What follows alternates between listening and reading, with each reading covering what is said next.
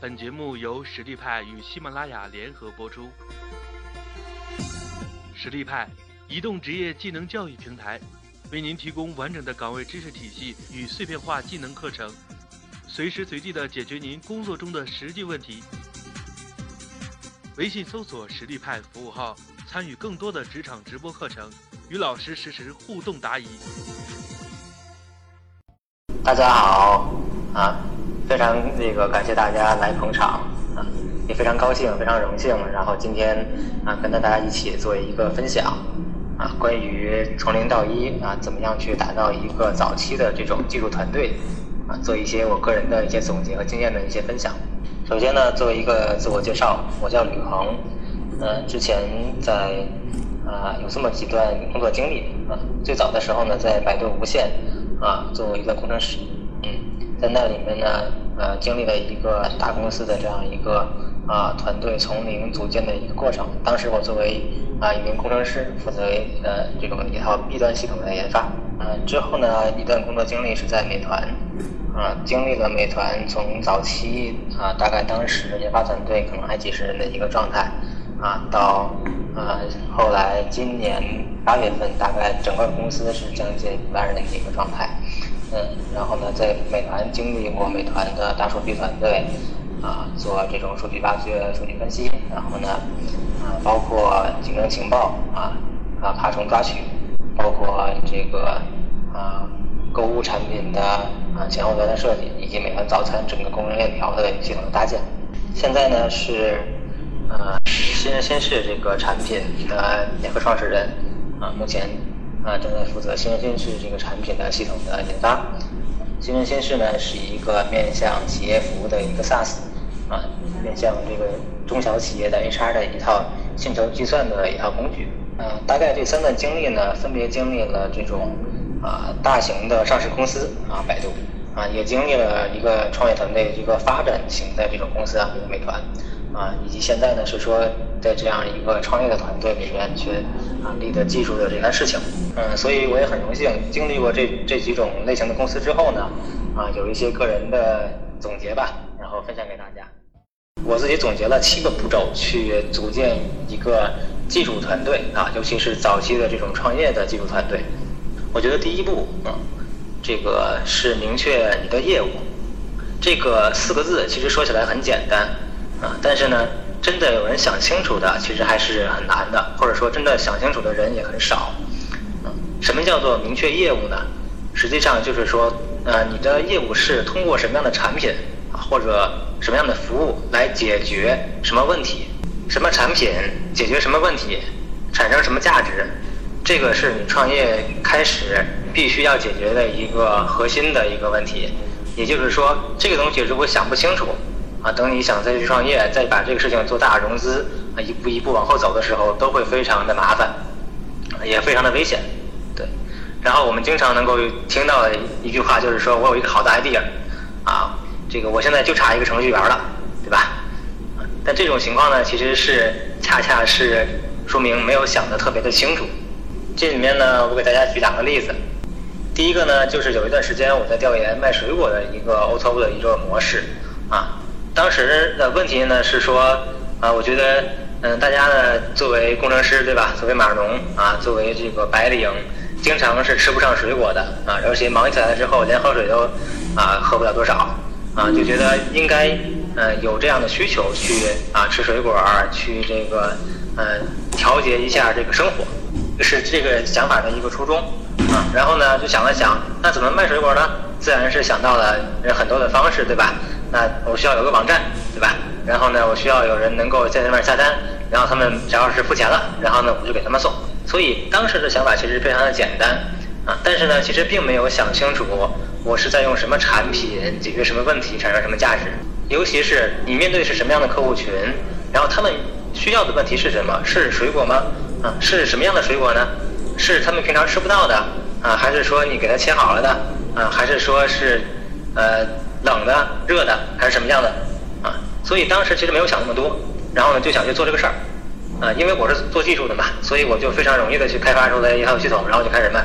呃，也很明显，这个除了朋友，呃，这个给捧场之外，啊，其实经营的比较差。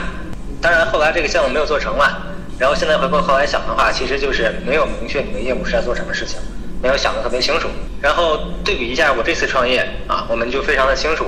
我们做新人新事这个产品，其实就是解决中小企业的 HR 在算工资时候很繁琐这样一个问题。OK，然后我们需要提供一套完整的 SaaS 服务来解决这个问题。解决了问题之后，产生的价值是能够让 HR 得到解放，所以这个产品就想得非常的清楚，啊，然后我们的团队发展、业务进展也就非常的快，所以给大家举这两个例子，啊，意思就是说，如果你要创业想去立的一个技术团队的话，第一步的实际上是明确你的业务，就是你要通过什么样的产品解决什么样的问题，啊，产生什么样的价值，这之后的。才是啊，你的产品体验多好啊，你的营销做的多么帅啊，多么这个能够吸引人，你的销售多么的牛逼啊，能够拉多少的客户？因为你的营销、销售这些东西再牛逼，最后一定是要由做出来的产品去承载的，而做出来这个产品，做出来提供这样的服务啊，一定是这个技术团队去实现的。我们经常听到一个段子哈，就是在一个社区里讨论的非常的热烈。啊，然后呢，有一个人提出来了，这个 Python 是世界上最好的语言，然后大家就开始掐起来了。我们这里面讲的呢，并不是说哪个语言比哪个语言好，因为你对一个创业团队来讲，对一个早期的这种团队来讲的话，其实语言不是最关键的问题啊，最关键的问题还是我刚才讲的，是业务你要想清楚。因此，我这里面说的主流的技术方案是什么呢？考虑两点，第一点，技术的成熟程度。所谓技术的成熟程度，其实包括这么几个方面啊，嗯，一方面是说这个就是这种技术或这种架构的话，经历了多久了，啊，一方面它不能特别老，然后呢，呃，特别老的话，其实呃跟不上技术技术的这种更新换代啊。另外一方面呢，嗯，它的社区要足够活跃，啊，就是呃你上面你在网上能够搜索到的东西比较多。对于早期团队来讲的话。你的技术团队的能力，这个一般来讲啊，是比 BAT 的人的技术水平其实要稍微有点距离的。那么，当你遇到了一些问题的时候，最好的方案呢，当然是说包括了这个问朋友啊，问这个同学啊，问同事，对。然后呢，其实最多的是问百度和问 Google。所以，如果这种技术方案有很多人在用，有很多这种应用再去啊使用，并且呢社区讨论非常的活跃的话，那其实非常有利于解决你的技术问题。那么第二点呢，就是从招聘这个方向去考虑，是人才存量比较大的这种方案选型。这里面呢，我举一个例子啊，之前我有一个朋友啊，他们是一个创业团队啊，然后呢这个。呃，这哥们儿呢还是很牛逼的啊，是懂好几国的这种语言啊，当然是好几国的程序语言哈，，Go 啊，Scala 呀，Node 呀，啊，Python 啊，玩的都非常的转啊，非常的溜。然后他们开发了一款产品，使用了一门语言叫做 Clojure。这个接触到它之后，我才知道哦，有这么一个语言啊，其实写服务然后写一些东西还非常的帅，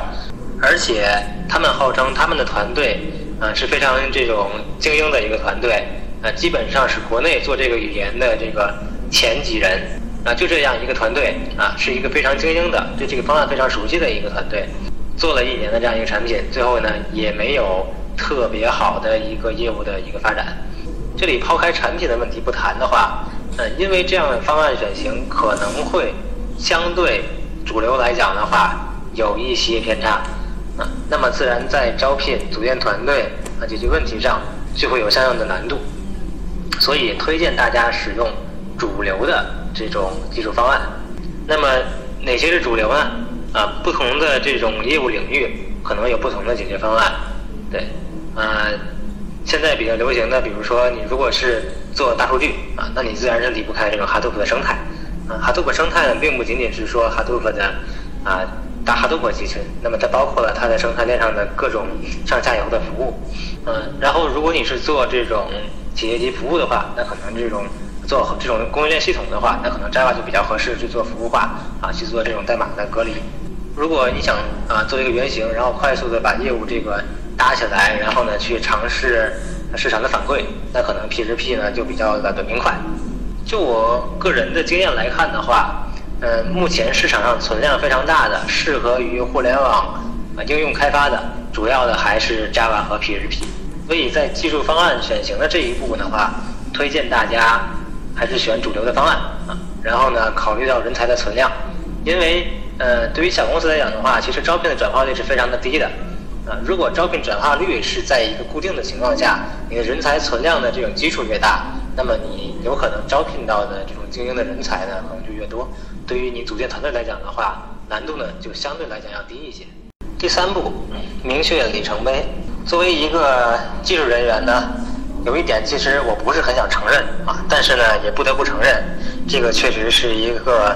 呃事实。对于创业的一个业务来讲，尤其对于早期的这种业务来讲的话，嗯，最好的一个形态，并不是技术完全的 ready，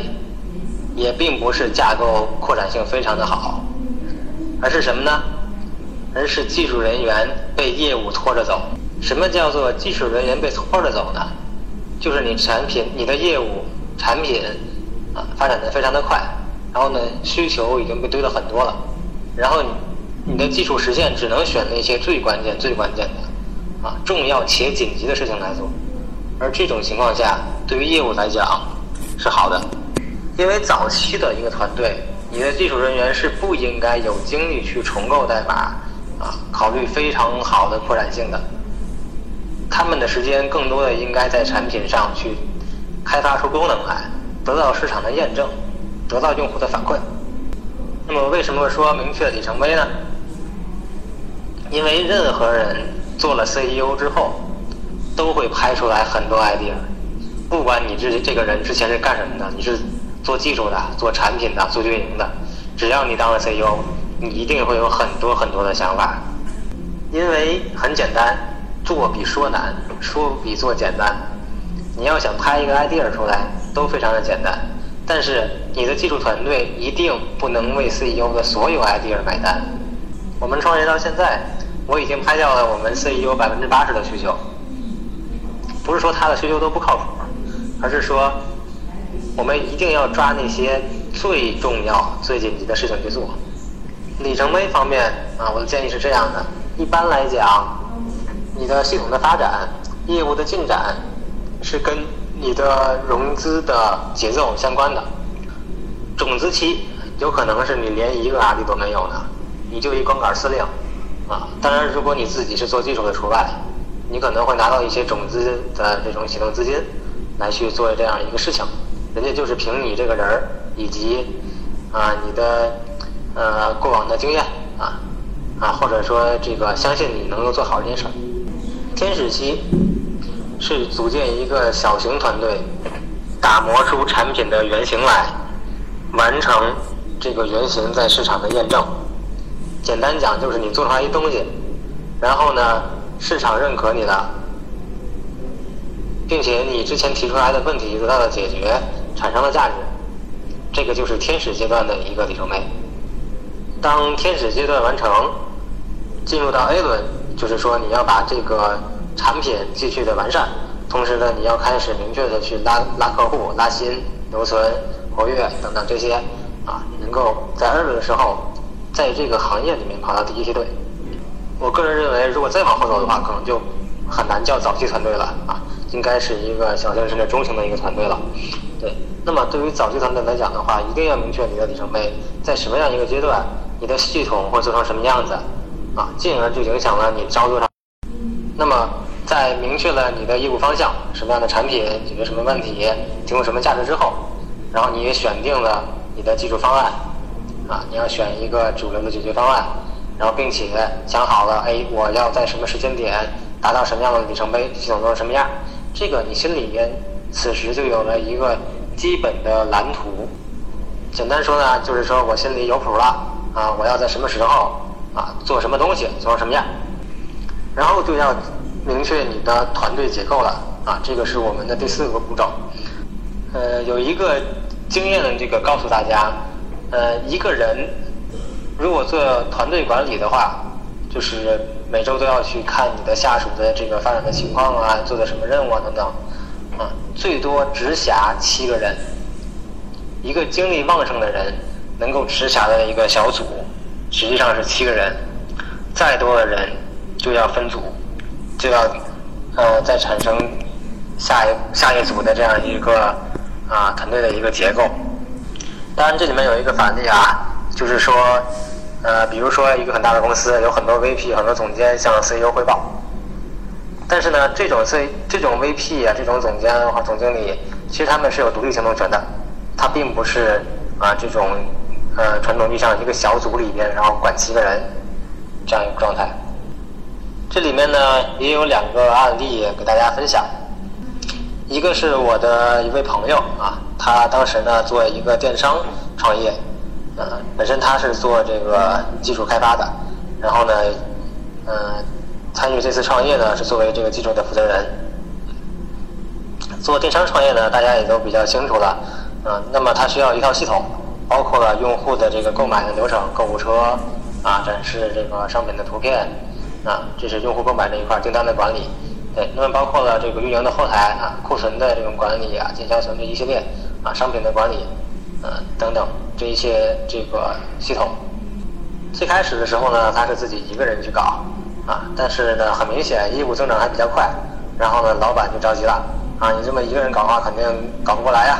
啊，招人吧，招人把这个系统赶紧开发出来，只要系统能开发出来的话，我们这个业务就能再往上涨，就能够啊非常快速的这个拿到更多的订单。但是招聘呢，不是一蹴而就的，尤其是招聘技术人员。呃，周期非常的长，所以怎么办呢？他也很着急，也扛不住这个老板天天催的这种压力。于是乎呢，他就招了一些学历稍微低一点，然后呢，这个培训了一两个月啊，或者自己捣鼓过这种简单的这种功能的啊，就开始来一起开发这个系统了。最开始上来之后呢，效果非常的明显，短平快的就把系统达成了，业务呢也确实得到了一个增长。但是一个月之后，他就会发现了，呃，大家投入到新功能开发的时间越来越少，而更多的时间是在修 bug。而且，呃，他招来的这帮研发同学呢，扩展的能力非常的差，只会在 Windows 下通过某一种编辑器写代码。如果系统换到了 Linux，如果更换了一个开发环境，就完全了不会了，因为他们也基本上没有自主学习的这样一个能力。第二个例子呢是美团，在开始开发美团之前，其实王兴这个团队里面已经有过了一些积累，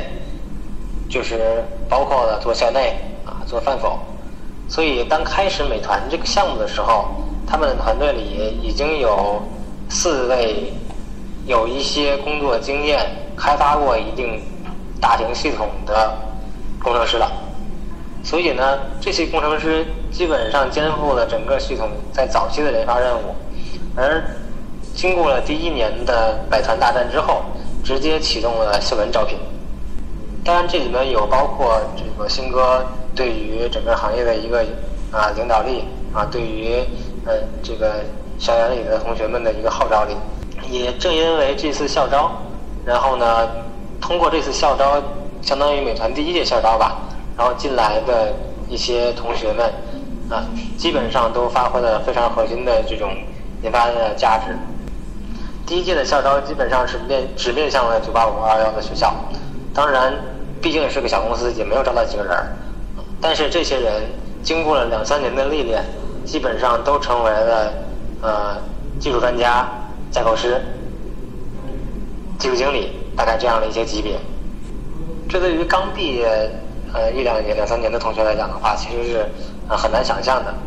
所以我们对比一下就可以发现，最好的一个团队结构是有有经验的工程师来带领一些潜质非常好的同学，来把整个的业务支撑起来。当然，这里面我也解释一下。我并没有诋毁学历低的同学的这样一个意思，啊，在百度的时候呢，有一个同事，呃，他只是初中学历，但是呢，却是高级工程师，也是非常的强悍的一位前端工程师。嗯，所以英雄不问出身，但是从概率上来讲的话，如果你有这个有经验的工程师来带领有潜力的校招的话，其实会更加容易组成一个好的有潜力的团队。所以呢，我这次在做新人新事这个项目啊，做创业的时候，也是直接使用了这样的一个方式，啊，也算是这个学习前人的经验吧。最开始的时候就开始在思考，我们怎么样去招到 leader，怎么样去组建核心的这种啊有经验的这样一个工程师的一个团队。如果你能够呃招募到。一到两个、两到三个有经验的工程师的话，再开始把这个团队构架起来，团队的骨架是非常容易起来的。同时呢，我们在做新人新事的时候，从开始就开始关注了校招。啊，我们的第一位前端工程师就是非常有潜力的一位校园出来的小。所以，当我们已经明确了思路、明确了要做什么事之后，我们就要开始啊比较实际的。操作招聘操作了，那么从哪些渠道来收简历呢？呃，有一些经典的渠道，对吧？啊，智联招聘啊，我要 job，内聘，包括拉钩啊、内推啊，以及一些新兴的这种渠道，卖卖啊，一百 offer，boss 直聘等等吧，这些都是可以去广撒网、去广撒 JD 的一个渠道。但这些渠道里面，哪些花钱，哪些不花钱，哪些到底效果好呢？这里分享一些我的经验啊。首先，智联的钱，我建议大家花。当然，我不是智联的托儿啊。因为什么呢？因为智联确实经历的时间非常的长，因此智联的简历库是非常的庞大的，而且它一年的费用也比较低廉啊，几千块钱。你通过几千块钱能够买到一个非常大的简历库，啊，对于你的招聘上会是非常有利的。可以通过搜索去拿到一些简历，能够呢有一些直观的认知，这样的人到底适合不适合，这是一方面。另外一方面，通过其他的渠道拿来的简历，可以在智联上搜索。你在内聘上如果不花钱的话，其实可以下到简历，但是拿不到联系方式。但是呢，其中一些关键字你可以去在智联里面去搜索。这样的话，变相的、间接的省到了钱。刚才提到猎聘，猎聘呢其实是一个面向中高端职位啊、中高端人才的这样一个渠道了，对。那么自然而然，他花的钱也是中高端的。这里就要看大家的资源是不是充沛。如果资源充沛的话，其实可以花一点钱去猎聘上找到你这个啊可以成为你骨干的这种有经验的工程师。其他的渠道。建议大家统一都要睡，不要担心浪费时间，因为对于小公司来讲的话，你根本没有机会去构建你的品牌，你也构建不起来，那么你只能广撒网，然后呢，任何一点点流量都有可能为你拿来一个潜力股。当然，除了渠道之外呢，有一个很经典的方式呢，就是猎头。那么猎头到底要不要用呢？我的建议是早期不要用猎头。因为猎头的目标很简单，就是赚钱，而你的目标实际上是构建团队，然后发展业务。而想去卖射到一起的话，其实，呃，是需要一个过程的。啊，猎头给你推简历，然后呢，你去给他回复，然后呢，双方去卖射到一起。而且猎头也会考察你的付费能力。对你的，对于你们的小团队来讲的话，你天时可能才百万、几百万啊，然后你招个人的话，就要花多少钱？啊，这个时候他也会考察你的能力，到底付不起，付不付得起给他钱。当你的渠道已经不开，收到了很多简历之后，就要开始进行筛选了。嗯，在小公司来讲的话，呃，我先卖个关子，我们应该怎么去筛选呢？也是同样给大家举一个例子。嗯，像美团、百度这种大公司，它有自己的筛人的标准，因为每年投过来的简历实在是太多太多了。一定是从中选好的，那么很自然的就会有一个转化的过程，就要筛掉一部分啊可能不是很适合的人。大公司里筛选人的标准三个方面：第一，看你你的学历，比如说你是九八五二幺幺的学历，这个就是 OK 的。为什么呢？并不是说歧视这个其他的这种院校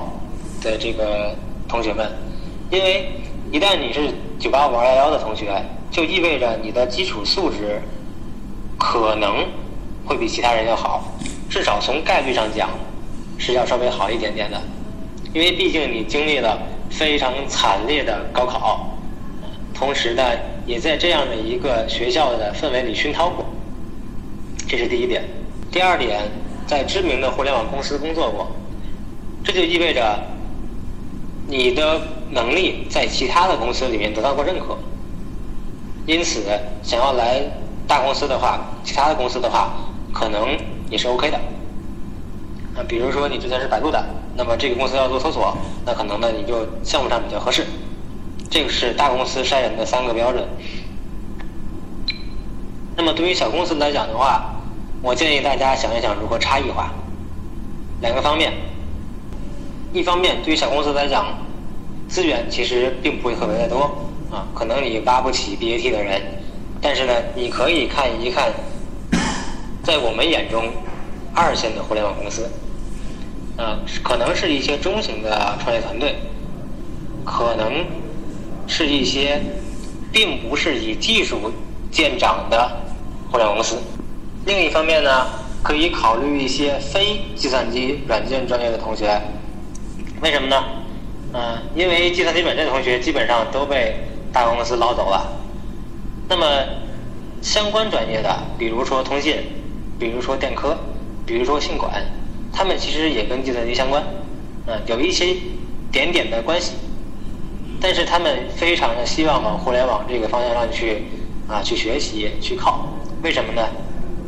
最直接，因为这个事情现在火，而且拿到的薪酬可能比别的方向要高，而这种